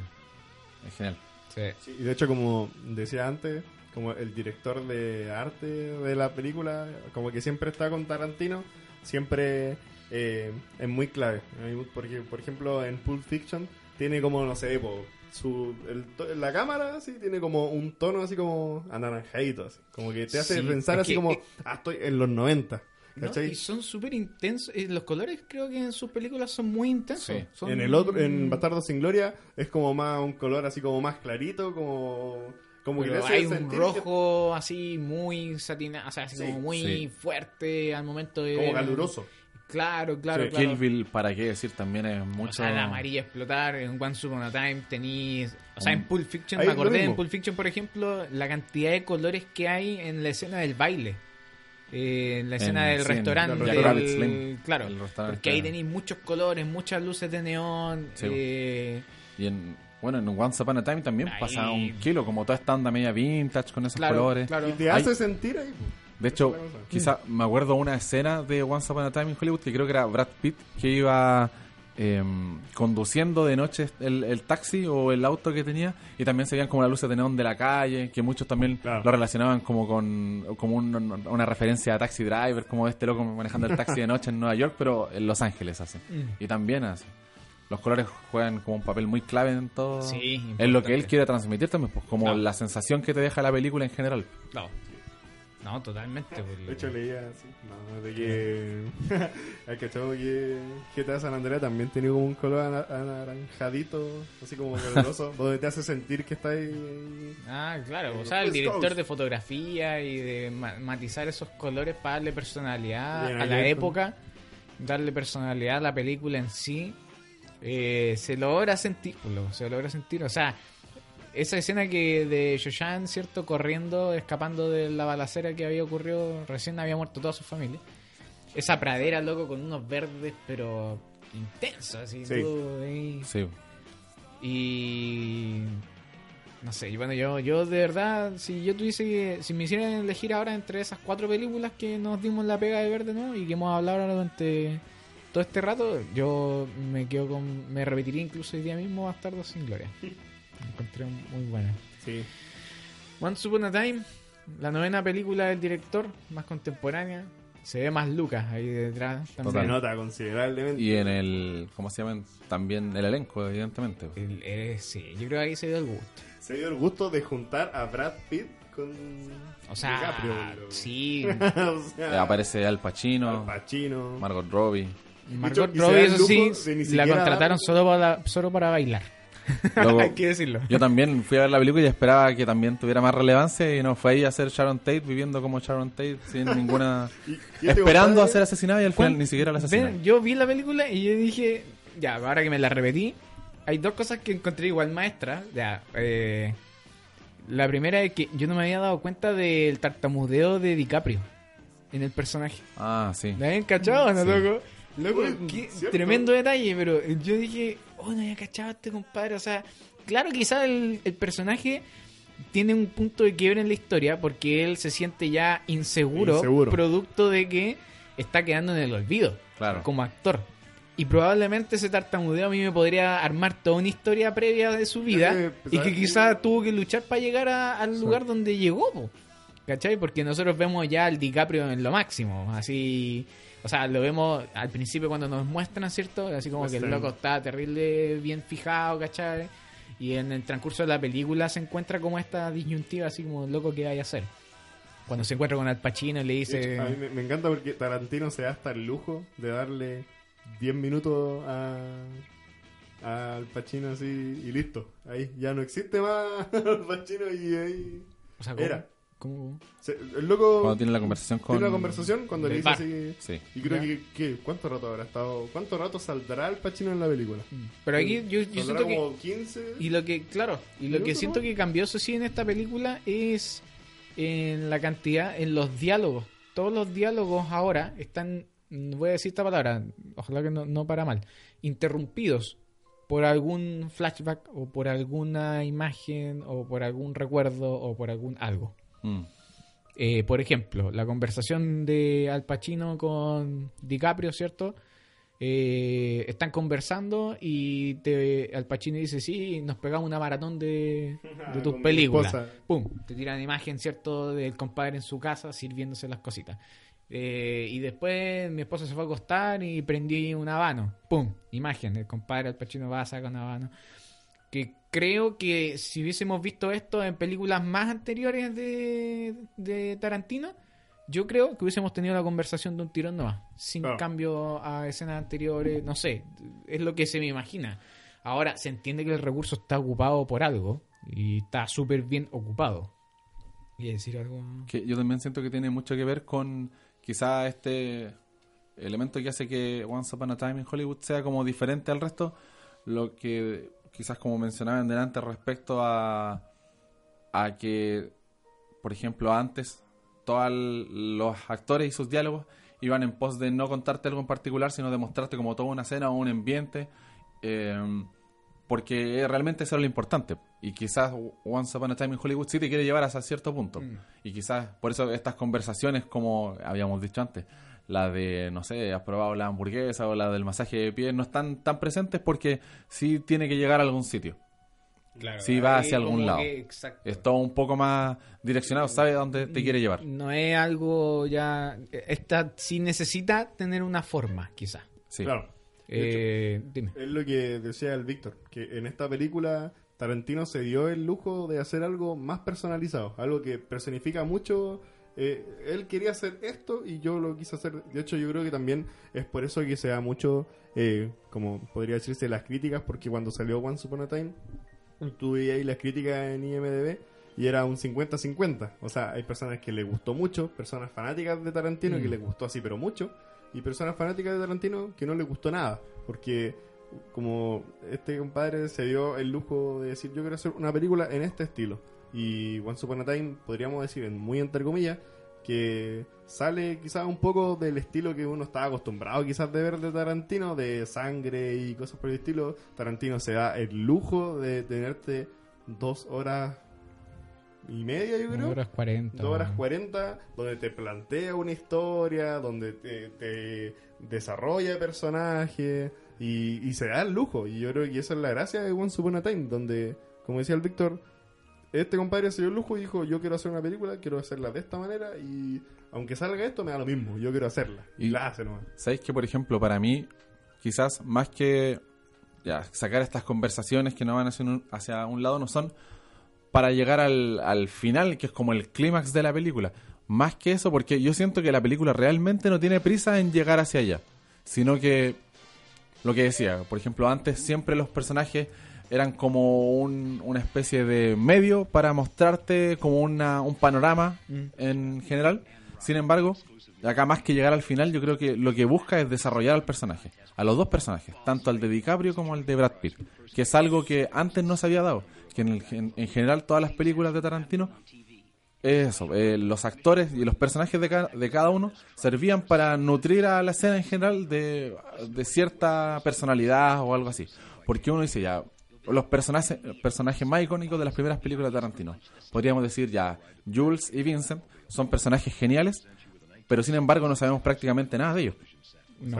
Sino que le sirven a lo que Pulp Fiction quiere ser, que es una película sin forma y con mucha acción y muy rápida. Sin embargo, de quizás eh, los personajes de Brad Pitt y DiCaprio en esta película, eh, uno puede decir que es mucho más lenta y que no tienen estas conversaciones así, pero no sé, pues entendís toda la inseguridad por la que está atravesando el personaje de Brad Pitt, el miedo al olvido, el no poder reinvent- eh, reinventarse, claro. Eh, y eso es algo que para mí antes no había ocurrido. Sí, a mí me gusta mucho, de hecho, el personaje este de la niñita Ah. en Once Upon a Time. Sí. Que Claro, es esa, como esa loca tiene la carrera segura. Sí, es como que eh, para mí una es una niñita y actúa pero de una manera y más encima actúa pero muy bien al lado de DiCaprio, donde que es un compadre así Cototo. connotado. Sí.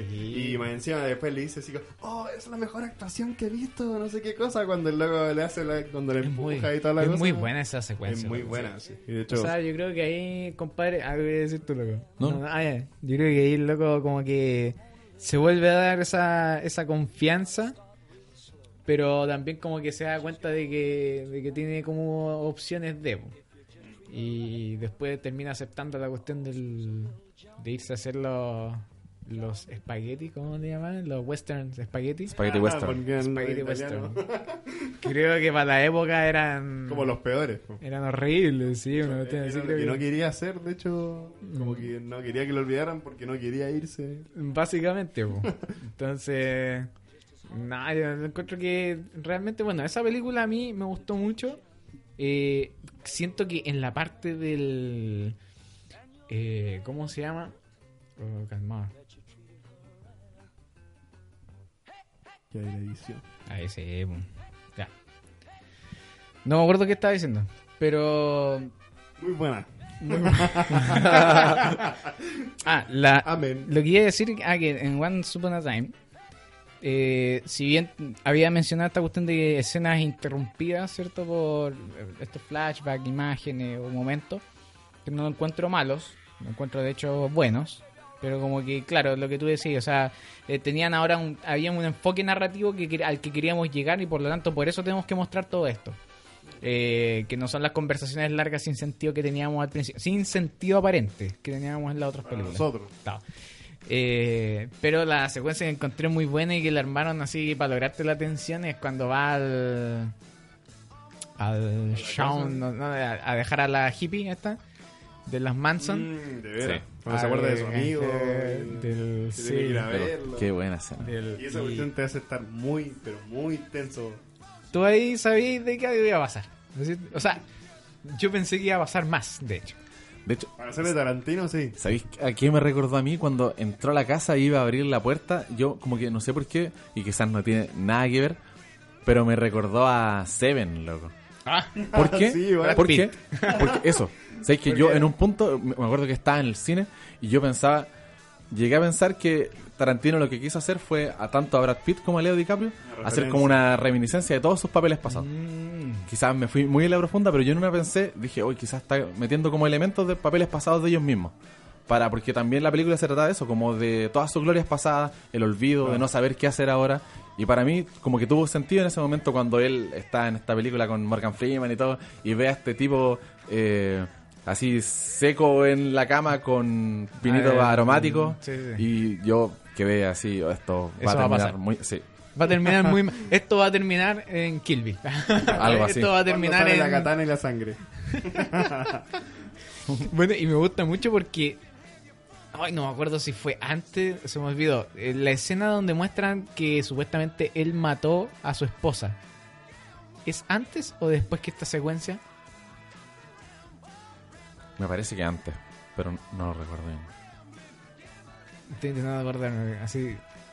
Antes muestran lo de la esposa y después llegamos a la Eh, escena del no, fue rancho del. De, ¿no? Sí, de los Manson. ¿dónde están? Donde estaban los Creo que Manson. sí fue antes. Parece que era antes, ¿no? Cuando iba como en el. Tratando de acordarme bien.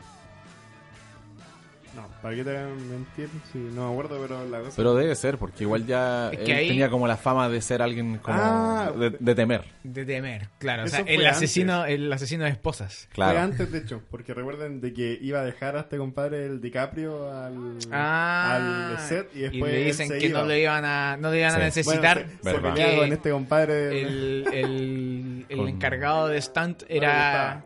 Tenía historia ya Sí. antigua que fue el que le, le abolló el auto a la esposa por peleando con Con Bruce Lee. Bruce. Sí. Esa secuencia, Qué loco, buena. es muy buena, loco. O sea, Sí. mostrarte a esa, no, no, sí, muy buena. Es muy buena, loco. Y ahí el, bueno, en fin, pues, gracias Tarantino por darnos tanta Sí, hora. Hay que por saber. tanto, perdón, por tan que poco.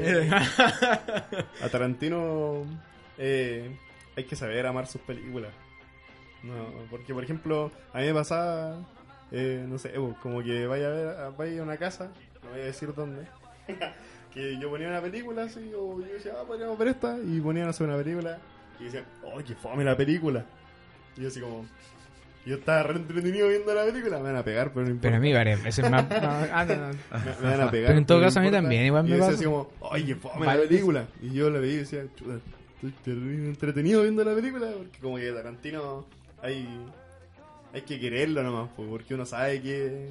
En todo caso, yo creo que si algo muy rescatable de Tarantino es que, por ejemplo, no sé, aquí Andrés decía hay que saber querer a Tarantino, pero yo creo que es alguien muy fácil de querer para cualquiera. Porque para mí es como un nexo súper ideal entre, no sé, po, una película que vería cualquier amigo que quizás no está acostumbrado a ver cine, que la puede disfrutar muy bien, así como el que realmente ya tiene como la costumbre eh, y el ánimo de ver películas que de repente son, no sé, pues, que se desarrollan de forma distinta, porque quizás Claro. no son las que vería en un cine que no iría a ver, no sé, pues, Cinemark, Claro. ¿cachai? Mm. Sí, Para mí es que, como un nexo muy... Por ejemplo, no sé, pues, hay personas que, como nuestro amigo Danilo ahí, que no sé, pues, le gustan las películas de acción. Hay Rápido Furioso y acción por todos lados y bla, bla, bla. Y ah, lleva, no sé, a un amigo que le gustan las películas así de acción a ver Once Upon a Time. Se Va a aburre. estar a la hora y va a estar aburrido, porque uno ve una película donde no hay acción, no siempre hay acción, donde hay mucho diálogo, hay muchas cosas, y esa también es como una gracia donde te tiene que gustar el cine para ir y ver una película de Tarantino de ese estilo, por ejemplo, o películas donde hay mucho diálogo y como que te, te- te hace trabajar ahí la cabecita para que de repente, sin insultar a nuestro amigo Danilo por si acaso, eh, pero... Ya lo hiciste. Sí, de hecho lo hice por abajo, discúlpame Danilo. Espero que, Que no sé que no lo vas a este podcast. escuchar tampoco. pero, claro, Tarantino, como decía Víctor, O sea, es fácil de querer, pero también hay que aprender a quererlo. Y yo creo que tiene esa cuota de, de también de entretenerte. Yo creo que Total. no, no, no, no es así como que tenéis que ser un así cachar de cine así duro y Y pulcro de hecho yo creo que Tarantino si hay algo de lo que está en contra es como De toda esta gente de cinearte o de que el cine tiene que ser como muy elevado porque de hecho él lo dice constantemente. Sí, sí. Por ejemplo hay como una entrevista, una- un fragmento que siempre es como muy popular de él que dice como yo creo que si te gusta mucho el cine, si de verdad te gusta ver películas, obligado te van a salir películas buenas. No importa si no tienes lentes caros, si no tienes buena iluminación o si no tuviste estudios. Si te gusta el cine van a terminar saliendo películas buenas. Y en Claro. realidad eso es lo que él quiere. va Alguien que le gusta mucho el cine, que toda la vida ha visto. Y de hecho yo creo, claro, va con eso que te, te decía en la entrevista anterior también, porque él hace películas para sentarse con su amigo y verla. Verla. ¿Sí? No necesitas así como, yo creo que es como para sentarte así con, no sé, con algo a tomar, está ahí en su silloncito, pum. Y quizás ni eso, no sé, yo creo que una, está ahí en un asado y te ponías así a picar la carne y a picotearla con una película de fondo de que Tarantino se ahí junta, se junta a ver películas con un asado. ¿No es malo? malo, O sea, ¿por qué tampoco no? me quejaría, Ya, pero me concentraría mucho. Ah. y no, el loco se nota que, que le gusta lo que hace. Y le gusta hacer películas, esa es la cosa. Bueno, en estos días eh, Brad Pitt ganó El lo- Globo de Oro. Glo- el El Globo Globo de de Oro Oro. por personaje Actor de reparto. claro, en Once Upon a Time en Hollywood. Y Tarantino ganó, creo, también la película. No, Creo, eh, Best mejor guion. ¿Mejor guion? Sí. Ya. Ah, yo pensé que Best Sí, Mo- Tarantino. Motion- eh, por Once Upon a Time in Hollywood. O sea, irá al. Por un Oscar, ¿o no? Yo creo que no. Tampoco. Yo también creo que no, no va. De hecho, no, no pensé ya hice igual, así como va a otro lado. Bueno, quizás hablar de lo que representan los Oscars, sí, pero sí, claro. Sí, yo pues, creo que obvio, una pero- película como el Joker, sin desmerecerla, también siempre arrastra más gente. Porque el Joker. Claro, es algo que vende más. pues, Y si hablamos de películas como potentes comercialmente, quizás hecho, el- esta no sea como el, lo que los Oscars tienen en mente para premiar. Premiar, Pero No. de que va a aparecer, yo creo que sí va a aparecer. No sé si vaya a ganar. No, de hecho, el.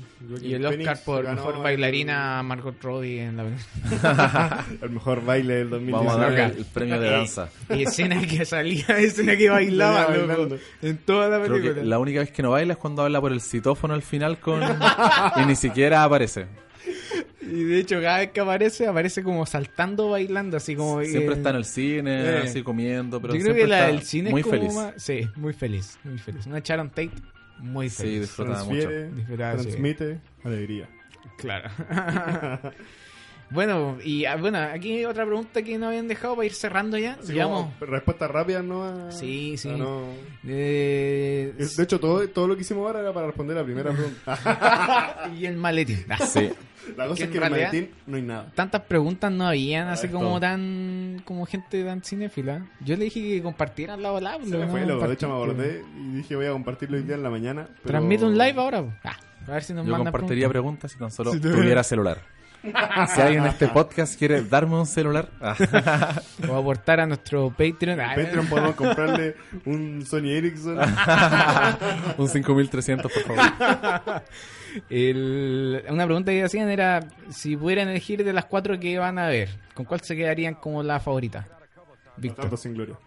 Ya, tú Bastardo sin gloria. Estoy copiando. ¿no? Yo también dije Bastardo sin gloria. Ya, yo Víctor, también diría Bastardo sin Gloria, pero lo voy a justificar Soy solamente con algo pequeño. Ya. Siento que eh, depende mucho como del contexto, porque, por ejemplo, a mí Once Upon a Time in Hollywood es una película que me gustó mucho, que personalmente la disfruto mucho. Sin embargo, no sé si es lo que, no sé, pues si llegara un domingo en la tarde con ganas de ver películas, siento que tendría que estar de humor para verla por el mismo hecho de que hay un desarrollo de personaje y quizá en algún punto sí es más lento, a pesar de que me gusta. Mm. Bastardos, yo creo que es la película para ver en todo momento. Sí. Con cualquier estado de ánimo, Bastardos sin. Gloria es una buena opción.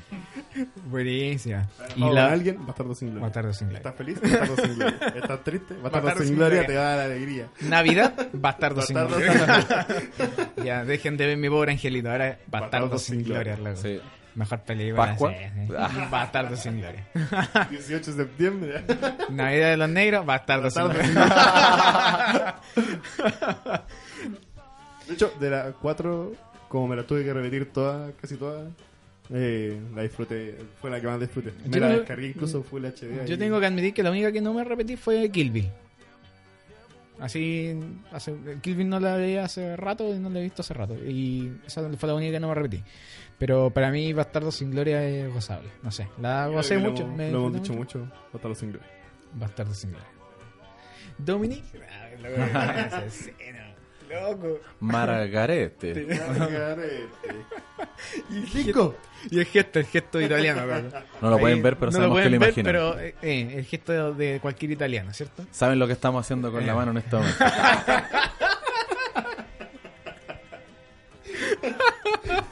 Ay, eh. La otra pregunta, pero en realidad es más para ti, Víctor, porque esto nos resulta que una vez con el André y los chiquillos hicimos como una categoría de películas, ¿Ok? ¿ya? Esa es la pregunta del pastor Alejandro. Y en esa categoría de películas establecimos que ya, la película más, van- más mala era el 3GP, o sea, esa que podíais descargarla en un formato ultra antiguo y la podíais ver en un MP4. De 5.000 O sea, era tan mala la película que estáis dispuestos a verla en esa pantalla. Ok. Ya, la 3GP. Después de esa seguía la película Turbus, que era básicamente una película que te pegáis en los viajes, qué sé yo, pero como que entre que la pasáis y no la pasáis. ¿Ya? Después seguíamos al siguiente nivel, película dominguera. O sea que ahí tú ya estás dispuesto a sentarte en la comodidad de tu hogar, ¿cierto? Y verla una vez más. Y después ya era, no me acuerdo de la última categoría, no me la escribieron acá, no me acuerdo tampoco cuál era. Creo que era la maestra, o sea, era Maestra, sí. Algo para así. ti, para ti, ya, muy Ya. subjetivo todo esto. Entonces, si voy a darnos los títulos que...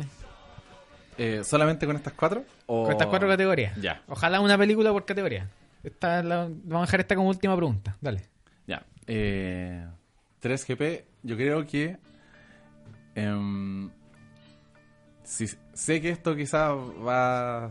Porque todas son muy buenas de partida. Pero yo creo Dentro que... de tu categoría tan bueno. No o sea, tiene que ser está- necesariamente de Tarantino, güey. ¿Cómo? Cualquiera, Ah, perdón. No, No, entonces- no, no, puede No, ser de de cualquier película. Ah, de La cual- pregunta- ya yo iba a tirar, ya, menos mal porque si no me salvaron. Pero es GP de Tarantino, ¿no? Sí, yo por eso iba a decir, yo ya me estaba complicando demasiado. Ya, a ver, tres. No, de eh, cualquiera. No, de de cualquiera. cualquier película. Eh, Esta es tu, tu, tu top Tu ranking. 4. Ah, Claro, en general, ya. eh, ya, 3GP. 3GP. eh, una película de Adam Sandler, Cualquiera. cualquiera. Ok. Eh, no, no, ya voy a decir una mala. Ya la que, a pesar de que estoy enamorado de Jennifer Aniston, la que sacó este año con Jennifer Aniston, la encontré muy mala. Que subieron a Netflix. Ah, de algo a bordo. Misterio a bordo, una cosa Eh, así. ya. Esa. No, sí, sí, que una... Pero ¿sabéis Adam un Sandler? paréntesis, pero creo que Adam Sandler este año, no sé si este año no, sacó una película que dicen Sí. que es muy buena, loco, Diamante en bruto parece. Loco, Adam Sandler es bueno. Cuando se propone ser bueno, yo creo que es bueno. Pero en general, ¿Cómo que no? no. No, Sandler no, o no. Tarantino. Ya. Ya, ya voy a decir entonces, esa. ya, ok, Misterio a bordo, Sí. si es que se llama así, Netflix, véanla, o no la vean. Una, no la vean. una película Turbus. Voy a decir. eh, voy a decir. Thor Ragnarok. ¿Ya? ¿Sí? ¿Sí? Porque es una película que me entretiene. Y que tampoco necesito demasiado para disfrutar así. Puta loco, me dolió. Ay, ay, Ah, no, sí. No, no, o sea, no lo digo ofendiendo, pero para mí, por ejemplo, no tiene, podría ser Marvel o podría ser. Esto, a eso me refiero, una Películas de película Marvel. entretenida, ¿cachai? Que te Ya. sirven para pasar el viaje. Que tampoco necesitas tanta concentración. Y que si se acaba el viaje y la película que iba a mitad, No, no, te da lo mismo. así como, Perdón, oh, fans de Marvel, bueno. yo también. yo también fui a ver Endgame. Eh, sí, la siguiente era Dominguera. Dominguera. Dominguera, voy por. Ya, era- ¿cuál puede ser una película sin dominguera? Ya, no, no, no. Me acordé de una película que yo sé que siempre que la pillo la veo porque me gusta y al mismo tiempo es como piola así. Tampoco necesito tanta, tanta concentración. No, no. Esta, me acordé, fue porque estaba Samuel L. Jackson, no me acordé de esta Coach Carter. La de que es como profe de básquet. Ah, oh, pero ya, ya, ya. Es una película buena Sí. y no sé, es como una película que yo me imagino viendo un domingo así. Tendría que repetírmela, no, no me acuerdo mucho. ¿Cuál? Ah, sí, perdón. Voy a hacer una mención Sabía que especial a mi comedia favorita de todos los tiempos Ya, de ¿cuál, domingo. cuál, cuál? Super cool. Una obra maestra de la comedia. Creo que ver dónde voy a la casa del Víctor, lo Yo tenemos que ver. siempre puedo ver super cool, así como, no sé, siempre veo de nuevo Juego de Gemelas, pero una película de domingo para mí es super cool. Ya, Eh, ya. Definitivamente, no la vean con niños chicos, eso sí. Eh, De Tarantino tampoco vean ninguna con niños chicos. bueno, sí. Espero que no lo hagan. Eh, ¿Y cuál es la, La obra maestra, Para para, ti, para ti. O sea, sabemos que puede no, que no sea una obra maestra, pero para ti es lo máximo. Para mí, lo máximo era una película que siempre va a ver y que sea. eh, Creo que es la película favorita, pero digamos No obra maestra, no, es difícil tener una película favorita, yo creo. Sí, Eh, complicado. Lo que se me viene a la mente y es porque siempre veo, a pesar de que a mucha gente le puede aburrir, es El Padrino. Ya. Es como ¿Cuál? una de... ¿Ah? ¿Cuál? Todas. Voy a decir... No, si tiene que ya, El Padrino una. 2. Ah, El. Padrino 2, Ah. voy a decir. Sí. Sí, dicen que están lo más alto. Eh. Sí, Pero no, podrían ser no. varios. También podría ser, no sé, Pulp Fiction, eh, Taxi Driver, no sé. Pero ahora no, pero. Ah, perdón, perdón. Pero ah, ya, te- te fuiste con No, está bien. el padrino como principal. Sí. Ya pues, y con esta hora y 33 minutos de Ah, conversación todavía nos de. Sharky Khan de Tarantino, ¿cierto? Con estos cuatro títulos nos despedimos de este podcast. El Andrés que quería... Oye, ¿cuántas preguntas eran al final? No, se tenía como cuatro, pero ¿para qué vamos a hacer todas? No, Ah, no, respondemos todo. No, no, Tenemos ahí tiempo, no. de sobra. No teníamos tiempo, loco. una hora y media Le hemos ya. dado como caja a los, los que están escuchando, dijeron así como, se fueron para todos lados, nos fuimos, Yo estábamos, tengo en, hambre ya. estábamos en Kill Bill en una y de repente, ¡pua! así nos saltamos a, a Once Upon a Time de una, así. Sí, loco. Pero Yo creo que es la gracia también. ¿Ah? La gracia también. de- Sí, en realidad conversando esta conversación no- Con muchos cables, pero estamos conversando. no tiene no tiene una estructura, así que aquí usted viene a... Es como que los que nos están escuchando tienen que sentirse parte de la conversación. Así como que, oh, sí. Pueden comentar lo que nosotros vamos comentando también. Eh, yo creo que voy a, no sé, pues abrir un Instagram, dejarlo. Aunque es recorto, voy a hacer cinco episodios nomás, pues. No sé si ustedes quieren quedarse como los titulares, cabrón. Yo, porque voy a invitar también más gente y la idea es que sigamos para la siguiente. Mira, tenía pensado. Eh, eh, hagamos como podríamos.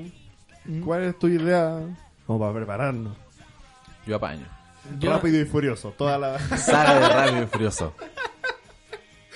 Paso. La saga de Piratas llego. del Caribe.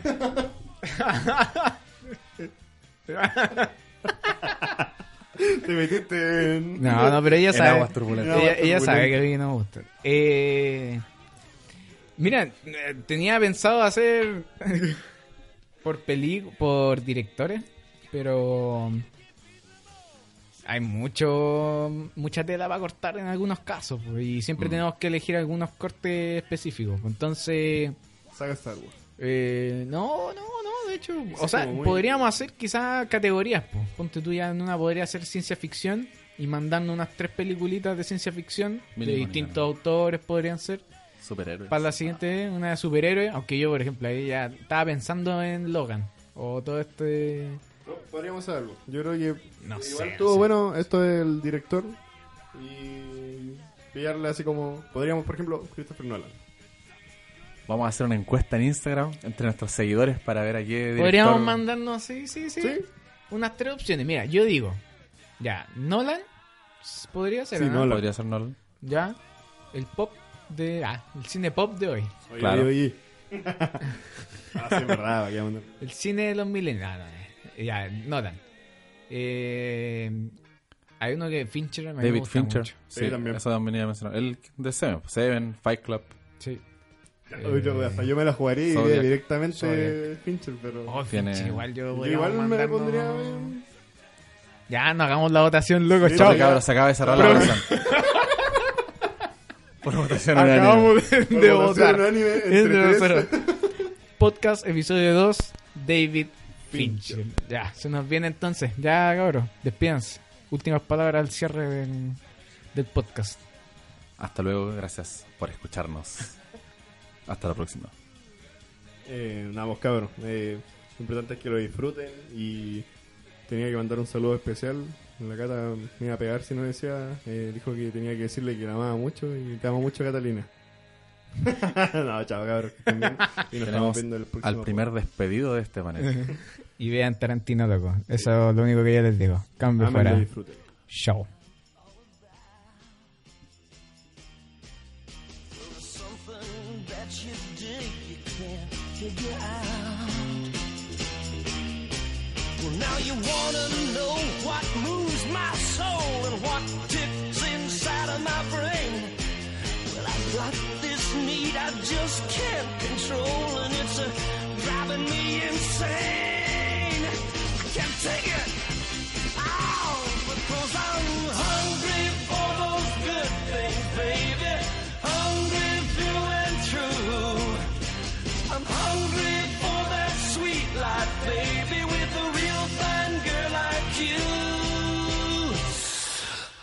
almost tasted me.